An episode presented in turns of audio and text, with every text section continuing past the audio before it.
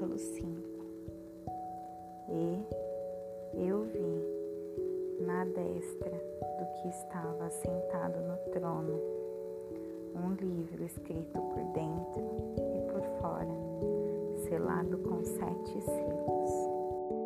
E eu vi um forte anjo proclamando em alta voz: Quem é digno de abrir o livro? E romper os seus selos? E nenhum homem no céu, nem na terra, nem debaixo da terra era capaz de abrir o livro, nem de olhar para ele. E eu chorei muito, porque nenhum homem foi achado digno de abrir e ler o livro, nem de olhar para ele. Dos anciãos me disse: Não chores. Eis que o leão da tribo de Judá, a raiz de Davi, prevaleceu para abrir o livro e romper os seus sete selos.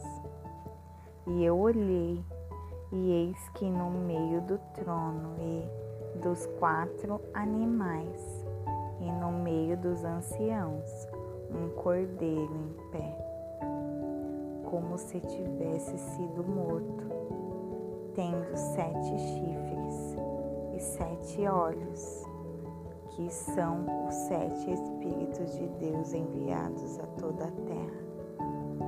E ele veio e tomou o livro da destra do que estava sentado no trono. E havendo tomado o livro, os quatro animais e os vinte e quatro anciãos prostraram-se diante do cordeiro, tendo cada um deles harpa e vasos de ouro, cheio de incensos, que são as orações dos santos. E eles cantavam uma nova canção, dizendo: Tu és digno de tomar o livro e de abrir os seus selos, porque foste morto e nos resgatastes para Deus pelo teu sangue de cada família e língua e povo e nação. E nos fizeste reis e sacerdotes para o nosso Deus, e nós reinaremos sobre a terra. E eu olhei e ouvi a voz de muitos anjos ao redor do trono e dos animais e dos anciãos, e o número deles era dez mil, vezes dez mil, e milhares de milhares, dizendo em alta voz: Digno é o cordeiro que foi morto de, re de receber o poder, e a riqueza, e a sabedoria, e a força, e a honra, e a glória, e a bênção.